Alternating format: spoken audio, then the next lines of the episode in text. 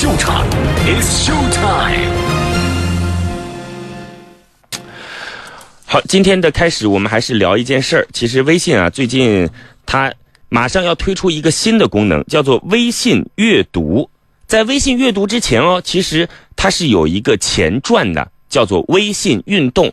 不知道大家那段时间，或者是直到目前为止，是不是一直在通过微信运动，在鞭策着自己每天的运动量，让自己成为一个运动达人？反正我是把微信运动关掉的。为什么当时关掉呢？其实有几点原因。第一个，不停的就有人莫名其妙的去给你点赞，然后我自己又是处女座，有消息不打开，实在不是处女座的性格，因此浪费了我不少的时间。这是第一点。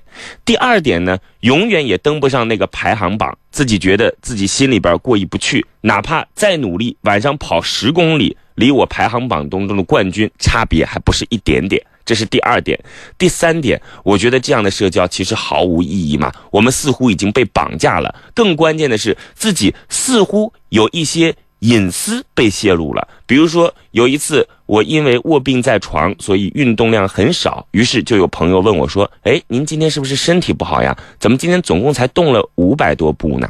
一个小小的手机软件，竟然让远在天边的朋友知道了我的身体状况，于是我心中觉得。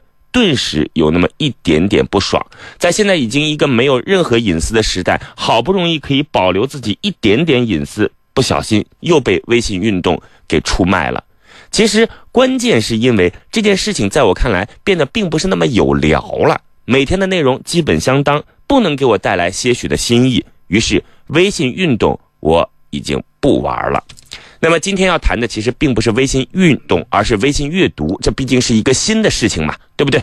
在这个新的事情当中，它也有自己的玩法，其实也差不多。用户可以在这个微信阅读当中发现、查找、购买自己有兴趣的书，然后可以通过想法这个选择来发表自己的观点，就跟豆瓣电影的影评一样来发表自己的观点。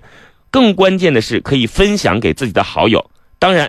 在想法这个栏目里边，您不但可以发表自己的观点，您也可以看到别人正在分享的书、正在阅读的书。我跟你讲哦，在微信阅读当中还可以进行 PK，读了多少本书，读了多长时间的书，您有什么兴趣，读怎样的书，怎么读书，都会在这个微信阅读当中表露的淋漓尽致。那么，对微信阅读，我们持怎样的态度呢？乐创梦工厂，创业精英的秀场，It's show time。和微信运动一样，我个人同样是很抵制，而且比微信运动更加抵制。原因不过有三点：第一点，读书的质量怎能用时间来评判？又怎能让书的类别来评判？也许有人的专业就是播音与主持。于是他不愿意去看关于白岩松的书，可能他的同事就是白岩松，比如说他的专业业务当中完全涉及到和他们相关的图书领域。那不同的人读不同的书，这很正常，没什么好 PK 的。第二，难道读的时间短就不行吗？难道读的时间长就是书痴吗？有些人可能一天工作十二个小时，能抽出半个小时来读书，已经是非常优良的阅读习惯了。时间的长短真的不能作为阅读的高低的评判。其实这并不关键，关键的是社交的属性是什么呢？社交的属性很重要的一点是炫耀自己。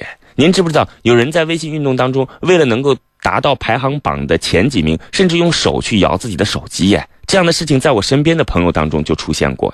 炫耀自己是在社交当中非常重要的一个支配性心理因素。那在这样的心理因素的支配下，很有可能您在自己社交当中所罗列出来的书，并不是自己真实读的书。那这样的社交，其实不就是那句中文英语装 ability 吗？其实还有一点啦，就是我一直认为。腾讯是一个相对比较小家子气的公司，当然，这是我非常崇拜的一家公司。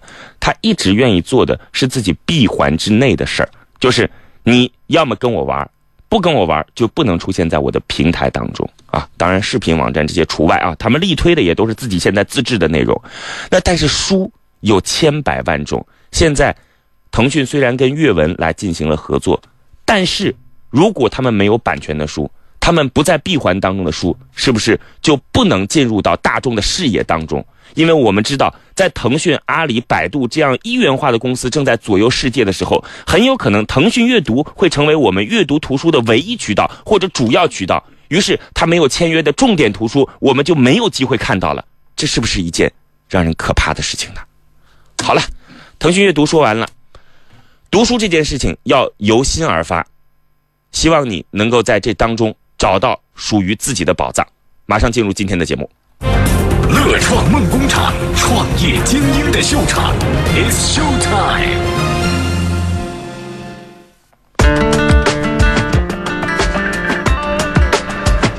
好了，我们今天要有请出的，首先是投资人，来自于银江投资的王倩，掌声有请。王倩，你好。哎。这里好，听众朋友大家好。这个王倩，您对于这个腾讯要做的这个微信阅读怎么看呀？哎，这件事情就是智者见智，仁者见仁的事情。呃，如果我觉得对于不读书的一些听众朋友来说，那么可以可以借助这样一个平台，更多的接触到一些新的书或者是好的书，可以可以增加大家的一个阅读量。但是本来就是对图书是一个重度用户的话，比如说我。其实我更喜欢看纸质书，或者是在 Kindle 上看书，这是我的一个看法。OK，这个王切他有自己独立的判断方式啊。当然，我们在节目当中的观点有的时候偏激一些，只是将我自己心中的观点来进行了一些有效的放大啊。其实我觉得这件事情赚钱是应该没什么太大的问题。现在它已经成为了最重要和大家几乎是唯一的入口了，就是。微信现在做什么事儿，就跟以前在 QQ 上一样，战无不胜了，对对吧？那么我们其实也希望在这样的一个一元化的世界里边，能多一点声音，多一点可以看到的世界风景。我们接下来马上要有请出的是今天的创业者。今天我们有请出的创业者是来自于咖啡屋，屋是乌龙的屋，创始人李明华，掌声有请。呃，大家好，主持人好。哎，你好，李明华。哎，你好。您做的这个项目叫做咖啡屋，屋是乌龙的屋。对，大概是一个什么样的项目？呃，是一个南阳的一个传统的一个咖啡项目。传统的咖啡项目。对，乌龙的乌乌是黑，意思也就是黑咖啡。您准备是要做加盟店、连锁店？呃，连锁。对，做连锁门店。这个首先我想告诉您，这是您。在我们一百七十四期节目当中，第一个属于传统类企业。当然，现在所有的企业都跟互联网有关。相信在你的企业当中也会有那些互联网的元素，对吧？嗯，是的，是的。我现在能够设想的外卖送咖啡，应该会在互联网的元素当中吧？呃，这个是最基本的啊。另外还有什么？我们等会儿听听。好，呃，介绍一下您自己吧。呃，我是零八年归国，一直也是做传统的。归国是什么意思？从哪儿归国？哦，零呃两千年我是从去英国读研究生，然后零三年去了马来西亚从事国际贸易，然后零八年再回到国内进行创业。你现在是什么国籍？呃，中国国籍。啊，然后现在回到中国来进行。呃，零八年我回到国内是做传统的这种烘焙连锁，然后做了什么烘焙连锁？呃，百滋百特甜甜圈。哦，可以说和现在是有一点相关。哎，那我们掌声要送给这位创业者啊！这个百滋百特甜甜圈，我相信很多在听节目的年轻人啊，或者应该并不年轻，应该听过这个品牌。呃，在杭州有几家？杭州目前的话只有两家，杭州有两家，有接近四十家。因为这个品牌当时在杭州还是蛮轰动的一个西式甜点的品牌，它在。杭州的延安路，那相当于杭州的南京路了啊，就是上海的南京路，杭州最繁华的这样的一个地段。呃，然后开张的那一段时间，或者是开张的前几个月，一直属于是排队要排到马路上的那种状态，就是店里边已经站不下了，人行道也站不下了，排买甜甜圈的人要站到马路上。这个是你亲手打造的一个品牌。呃，对，物以稀为贵嘛，刚刚进入一个市场，呃，显得它非常的一个新鲜。您是创始人还是创始合伙人？呃，创始人刚开始就我自己。啊，您就是创始人。对，好，非常厉害。之前已经有成功的先例了，所以接下来想做一个新的品牌，叫做咖啡屋。对。好，我想问一下今天的投资人王倩，因为像你们其实说实话，这方面的经验足还是不足？王倩，可以说足，也可以说不足。足是什么？足呢，就是说，呃，我们会看很多项目，嗯包括线上的、线下的、O to O 的，看的项目非常多，嗯，包括对一些商业模式、盈利模式，我们都呃研究的相对来说是比较透了，这个是足的。对，不足呢，其实，呃，刚才就就跟您说了一样，一百七十多期节目，做线下的这么接地气的项目，其实我们见的不是特别多。对其实可能在线下的项目当中，我昨天还在思考这个问题啊，就是我们现在这个互联网项目啊，不好意思，可能这些内容要得罪很多创业者，甚至得罪现在的一些正在互联网风口浪尖的人物。我们摊开来讲啊，这个现在的互联网创业当中啊，有很多都是屌丝，这个不管我这个是褒义还是贬义，随便大家理解。于是呢，很多创业者会用相对来讲更底层的心态去来思考这件事情。于是我们出现了补贴，我们出现了大范围的补贴，我们希望能够有很高很高、很多很多、很大很大的圈子受众。这样的事情真的好吗？打车软件到现在为止，我都没法想象它明天的路是什么。当然了，其实基于打车软件的背后是移动支付之争，没错。但是那些新进来的打车软件可没有移动支付的任何因素了。我不知道王姐，你看现在一个人手机当中装三四个打车软件是很正常的，对不对？对，谁便宜我用谁。对，而且很关键的一点就是，在开始的时候他把价格就定到了比出租车低。对，所以以后他想超过出租车这个价格，我们消费者的习惯就会变得不爽了。是可以这么理解。对，对我为什么要说这些呢？就是我认为，在做传统互联网的创业者，我说这互联网的创业者啊，他们的思考方式可能跟我们那些传统的方式不同。就是像李明华，你在做百姿百特，没有想过自己烧钱去做这件事情吧？绝对没有。完全没有，对不对？对一个甜甜圈很有可能利润很高哦。嗯，还好，但运营成本比较高。对你有自己的运营成本，对，但其实你是想做出自己的格调，然后有更高的附加值，对，卖给自己属于的那批受众，你绝对不会贴钱贴钱或者微利去做这件事情，对不对？呃，这个崔老师说的对。是，所以到底哪种商业方模式是对的？首先，那是一个好吃的甜甜圈，消费者认同它的价格，商家也赚到了钱。我认为这是一种良性的生态。一个甜甜圈五块钱，可能对有些人来讲很贵，但是能买得起的人他，就是他忠实的粉丝？现在在互联网的创业当中，我总觉得创业者本身可能是因为出身的缘故，可能是想获得更大市场的缘故，可能是因为互联网它所连接的是无限的缘故，它必须满足更多人的思考方式和及时的获得更多人的认同。于是，这样的商业模式和李明华所经营的那种商业模式可能不同，所以我会担心今天的投资人来看这样的项目，可能会有一些自己的评判误区。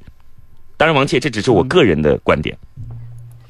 我觉得应该不会。嗯，呃，因为最终任何项目的好与坏、成与不成，是与它的商业模式到底到底能给投资人投下的资金带来多少回报是直接相关的。嗯，所以如果李总的项目确实让我们眼前一亮，哎，跟现有的模式有一点不同的话，那么我觉得这个项目，哎，我们可以看看看，或者是哎深深入接触，或者是哎我们可以参与一下。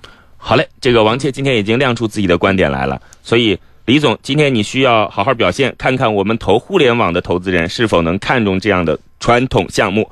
来，接下来的时间，先来给我们介绍一下您的项目吧。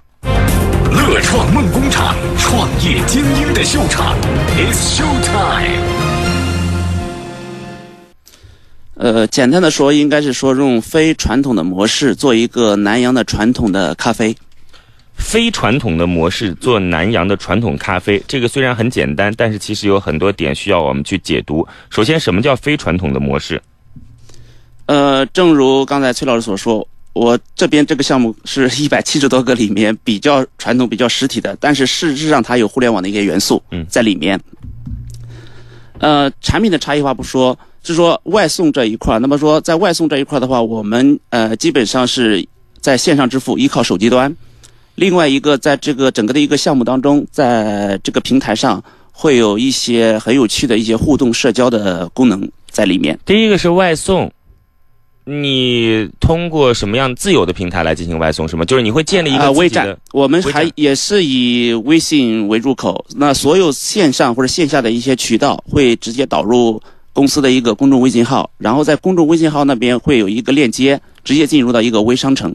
好，我们它又做的是 HTML 五的这样的一个后端的开发，然后在这个当中有多种功能，外送是一个。刚才我听到了社交，呃，简单的举个例子，呃，我可以赠送你一杯咖啡，或者赠送你一份下午茶。那么我们两个关系也很好，我可以哎，崔老师，你请我喝杯咖啡吧，我可以向你讨要。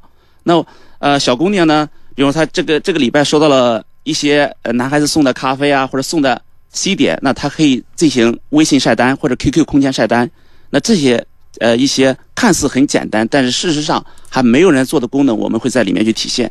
好，其实刚才讲的这些都不重要，因为嗯对于包子来讲，就看它的肉多不多，好不好吃。是的，对于咖啡来讲，无非就是看它好不好喝，性价比如何，产品是本质。符合消费者他自己的消费心态。对，来说说您的咖啡。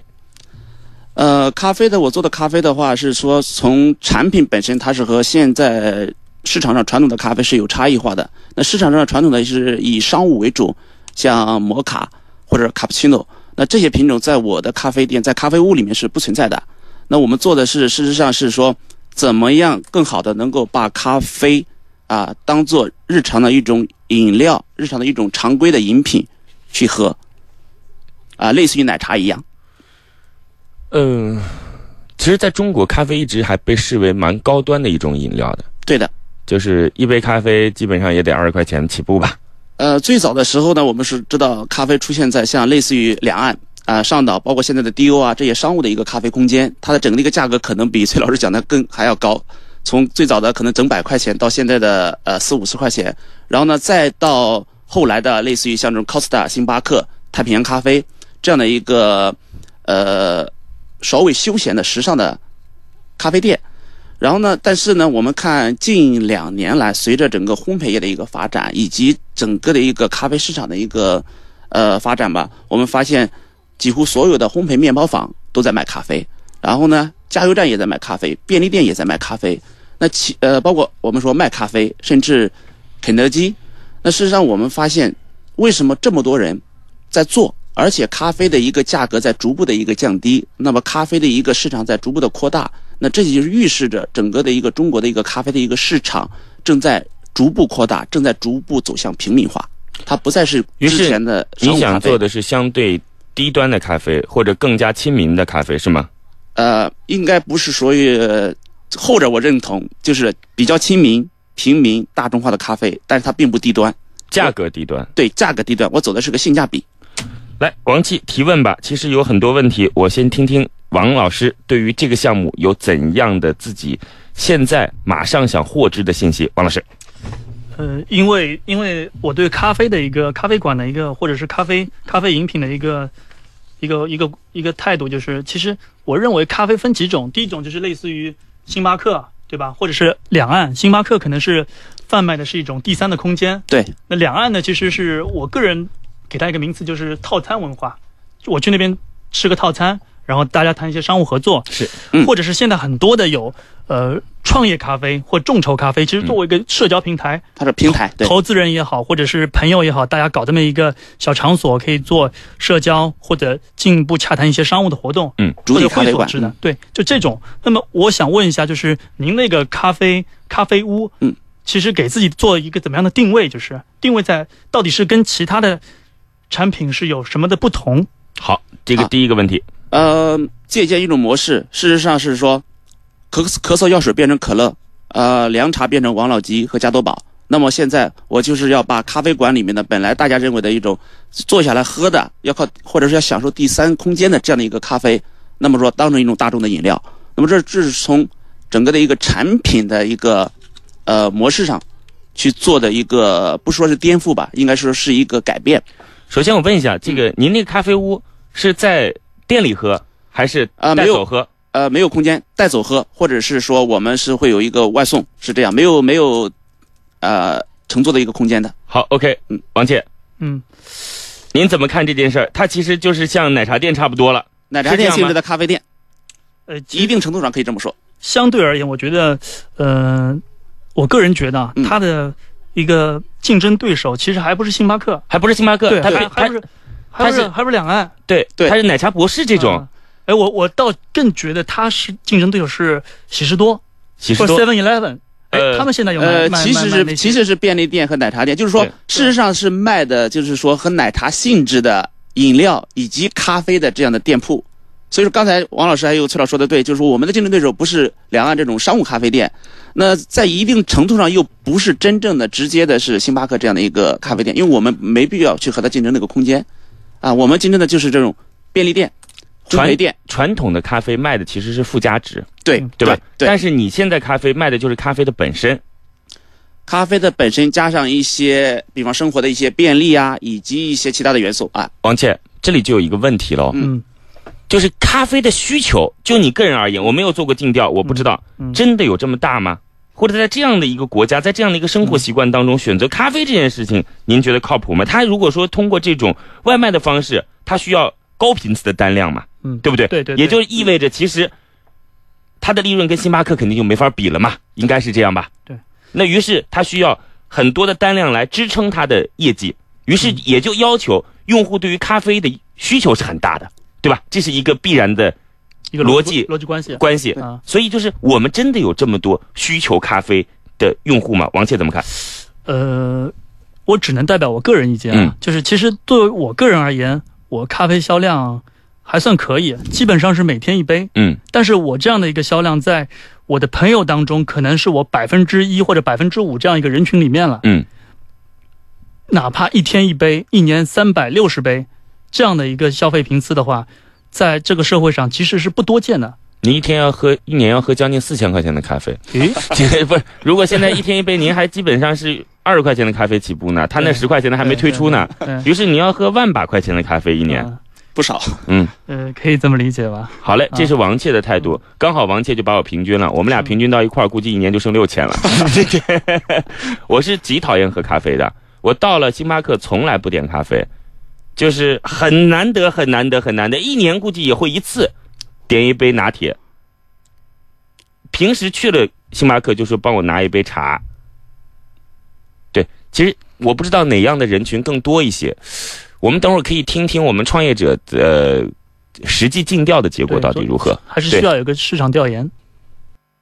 乐创梦工厂，创业精英的秀场，It's Show Time。好了，我们继续到节目当中。刚才跟大家一起聊到的项目是来自于咖啡屋的李明华，他自己现在想做的是一个咖啡连锁的项目。我们啊，从来没有在节目当中出现过类似的项目。乐创梦工厂，创业精英的秀场，It's Show Time。好，来，我们继续吧。刚才我们说，今天有请到的创业者是来自于咖啡屋的创始人李明华，他曾经其实做过一个很有名的。这个算是西式餐饮的连锁店，叫做百滋百特。那么今天我们的投资人来自于银江投资的王切，欢迎二位。刚才聊到了咖啡在整个市场上大概会有怎样占比的问题，不知道我们的李明华是否做过尽调？呃，刚才我提到，正是看到了整个咖啡市场的一个规模的不断扩大，以及咖啡是呃从呃最早的传统的商务空间，到了现在的便利店、加油站这样的一个演变。事实上是说，这个事实已经告诉我们，那中国的整个的一个咖啡市场正在逐步走向成熟。王倩，他刚才回答我们的方式是，他的尽调方式就是看到卖咖啡的越来越多了。对，就我更感觉直接的感觉就是李总可能至少现在啊，嗯是一个定性。那我们投资人而言是喜欢有定量的，嗯比如说你采访多少样本，嗯呃做这样在统计学上做一个比较好的一个分析。呃，呃，你比如说你有五六个产品，哎，一二三四，某些产品是最受大家欢迎的，嗯或者是你的整个总体的采访样本当中，有些是白领，有些是学生，有些是老年人，有些是可能是更多的一些呃呃家庭主妇，这是希望我们看到的一个你尽调的一个方式。呃，崔老师、王老师可能讲的是两个不同的一个角度。刚才崔老师问的是整个咖啡的一个市场，啊，那现在是王老师所讲的是整个是单纯的是说，就我本身就咖啡屋这个本身的一个产品的一个市场的一个认可度。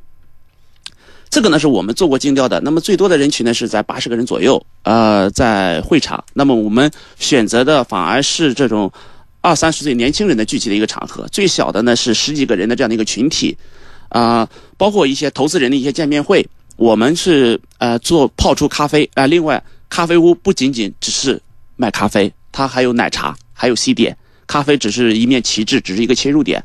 那我们把咖啡泡出来，把奶茶泡出来，我们会给大家去品尝，然后征求大家的一个意见，以及像刚才崔老说的，对于不同的口味的一个咖啡，大家的一个呃不同的一个态度啊、有人喜欢清咖，有人喜欢加奶的。那么奶茶方面，有人喜欢全糖的，有人喜欢半糖的，这个是我们做过大概七到八场这样的大大小小的一个竞调的。有数据吗？呃，数据我没有拿过来，有详细的数据，我稍后可以发给王老师。首先，八十个的样本基本还不能称之为数据。王姐，你觉得呢？呃，如果这些样本选择非常具有典型意义的话，可以作为一定的参考意义。来，我其实有有个问题想问一下今天的创业者李明华，嗯就是你们这个咖啡屋大概咖啡你自己目标的销售比重大概会占到多少？啊、不会超过三分之一，百分之三十，二十到三十之间。就是但虽然你打着咖啡的招牌，对但是并不是作为主营的销售额来去进行突破。因为即使我的奶茶啊，即使我的奶茶，呃，我可以自豪的说，哪怕说比市场上很多的一些奶茶好喝，但是口味的东西很难讲。那我这个切入进去的话，呃，从商业的一个角度，那不是一个好的模式。那咖啡呢？既然我的咖啡豆不一样，我的咖啡饮品不一样，那我的一个模式也不一样。我是以这个为切入点，啊，以这个为切入点的话，去赢得市场，去赢得口碑。来，这样啊，其实我有几个问题，嗯，等会儿投资人和创业者都可以来回答我。啊，第一个问题是，其实在中国，嗯，就是可能我们不要去讲美国怎么怎么样啊，美国哈根达斯卖一美金一个，对他们来讲就是一块钱，对吧？我们在超市当中，我在超市当中看到大批的哈根达斯降价，一大罐哈根达斯你吃都吃不完，对吧？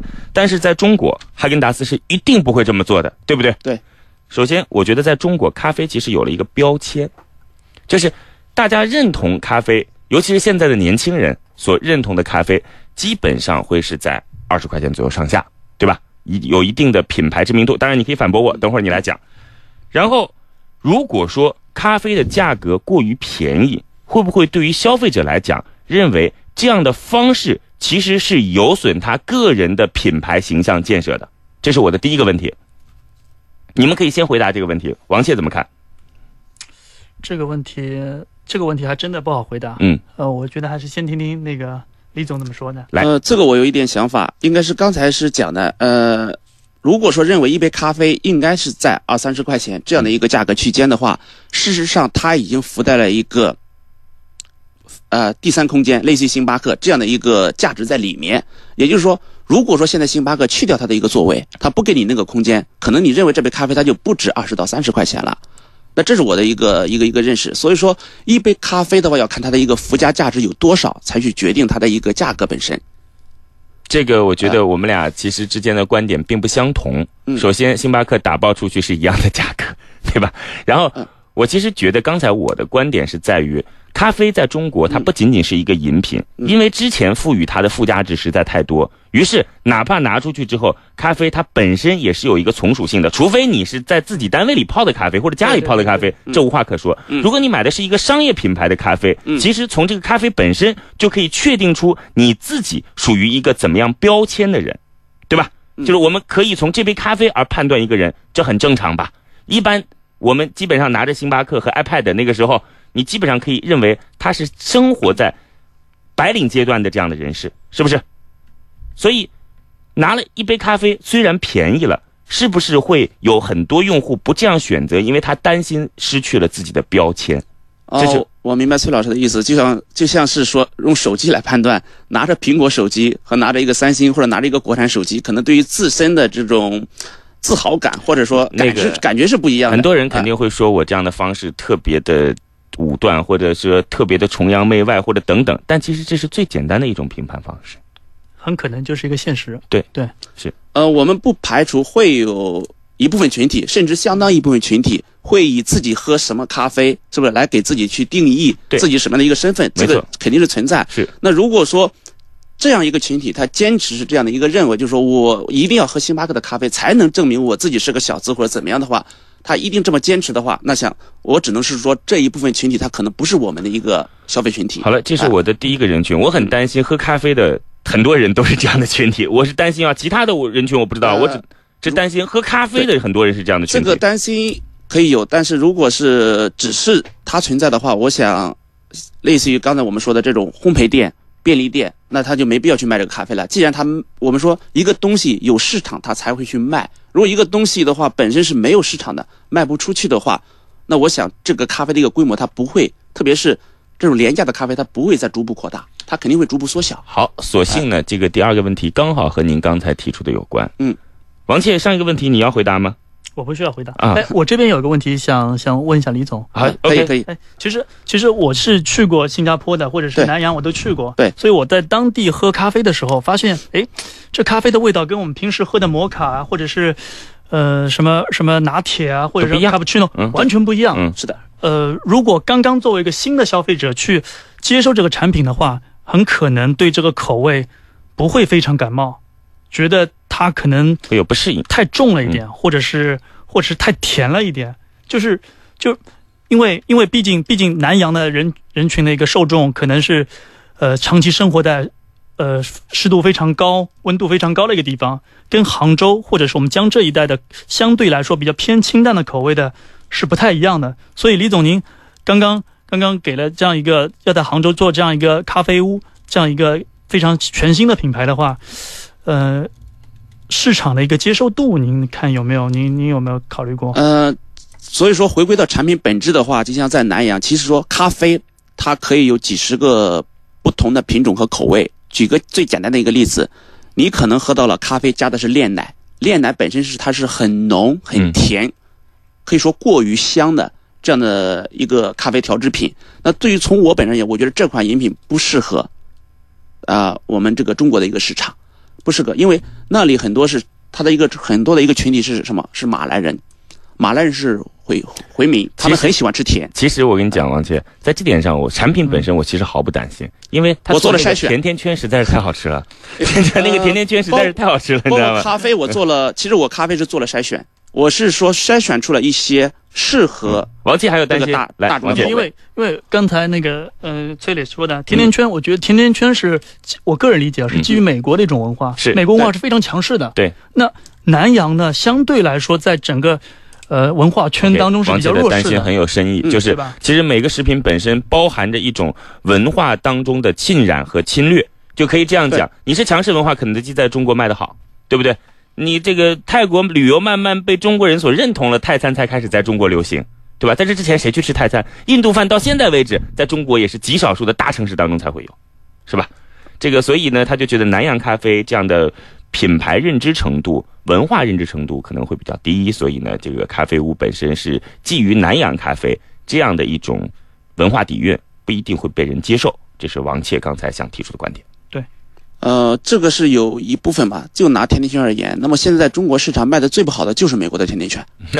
对，美国的甜甜圈基本上全部退出市场。嗯那么最好卖的应该是甲，相对来说在亚洲是日本的 Miss Donuts，、嗯美式的，嗯，呃，就是那个美式，嗯那是它是把美国的天天做了一些演变那百子百态也是一样，是在美式的基础之上去做了一些演变的。我觉着吃的东西或者喝的东西，文化的一个影响自然是存在，嗯但是最终的话，我们还是要对得起自己的嘴，对，好吃。，还是要回归到产品本身。那个这样啊，刚才本来其实我想问一个问题，嗯，时间关系不问了啊，卖个关子啊。刚才他说很多店里边卖咖啡，所以就认为咖啡这个市场其实已经越来越充沛。我自己也经营一些连锁店，没有它多，但是我们实际的情况并非如此。我们也卖，但其实咖啡有的时候只是个标志而已。不提这个问题了。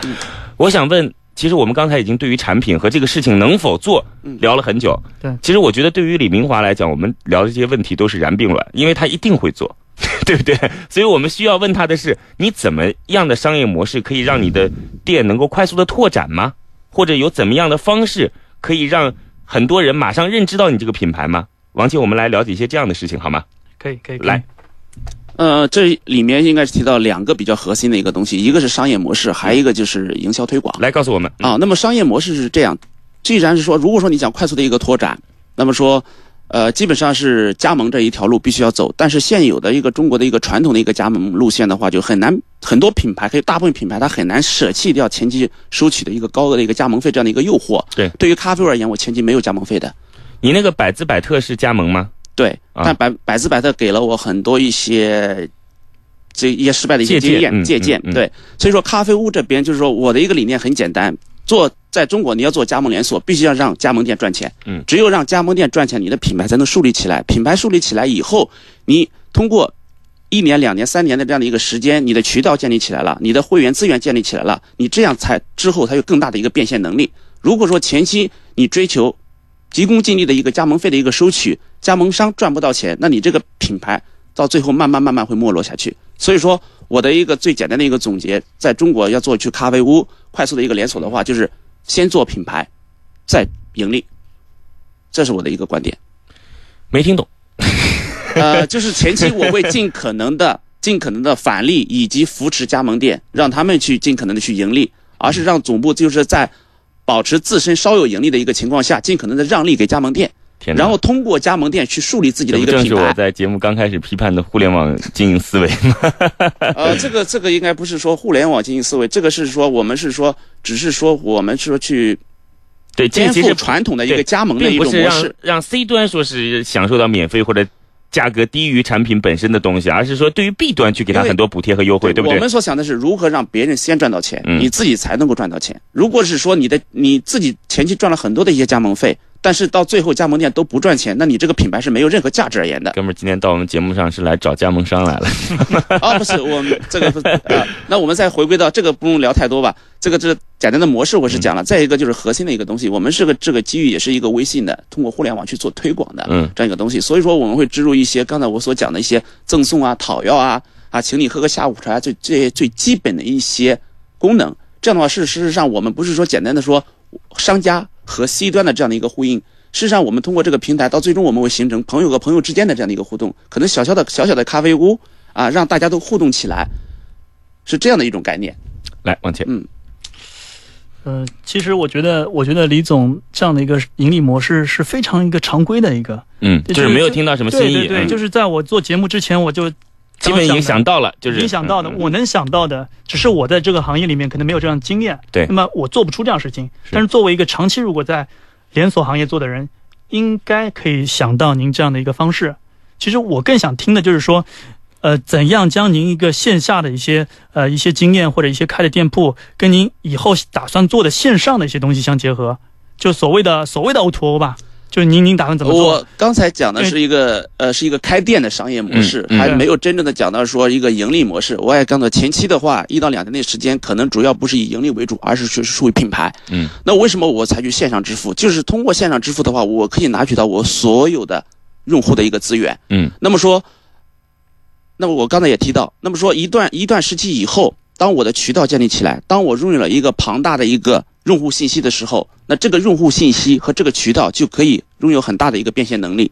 这也是为什么刚才所讲的，就是说很多的人在烧钱，无非是拿用户信息。对啊，只是说我现在不是烧钱，我是赚着钱在拿用户信息。来这样啊，这个我们每次都虎头蛇尾，抱歉啊，实在是前端聊得太开心了，后边本来还可以展开，其实跟传统企业好久没有聊过了。跟传统零售企业，我个人是非常喜欢的，但是今天时间有限，只能聊到这儿。告诉我们今天需要多少钱？呃，本身的话，我只需要两百万左右的资金，但是通过众筹的一个模式，我们已经募集到了一百九十六万五。所以你需要三万五千块钱。啊、那倒不是，那倒不是，我是 因为我做事情希望充足一点。那么说，从前期的一个品牌的一个角度推广，我希望它是超募的。对所以说我希望是能够达到三十到五十万这样的一个资金，比原有的一个目标高出大概百分之十五到二十这样的一个计划你作为我们投资人在这，你问他要三十到五不是十万，，他前期 刚才王老师也提到了，他可以呃陆续跟进，他他们前期呢可以做一些试探，当然当后期我们再进行 A 轮的时候，很可能王老师这边一下子就砸进来，整千万的资金。好，来最后。终于到了最后的时刻，悬念将在此刻揭开。那个时间有限啊，所以我们重叠着说。王老师从来没见过这样要三十到五十万的项目。创业投资还是创业导师心头这个另有所好，不做投资考虑。其实我是觉得，如果这个我们这个今天的创业项目，你的投资态度是 yes or no？呃，这个项目如果先前期积累到一定的数据之后，我觉得我。参与的可能性相对来说是比较大一点，但现在基本上空白。对，所以我只能你宁愿贵一点，但是也要把握大一点，对不对？对对。好嘞，谢谢各位，谢谢各位，我很喜欢，我会仔细的看一看。谢谢创业者，谢谢投资人，下次再见。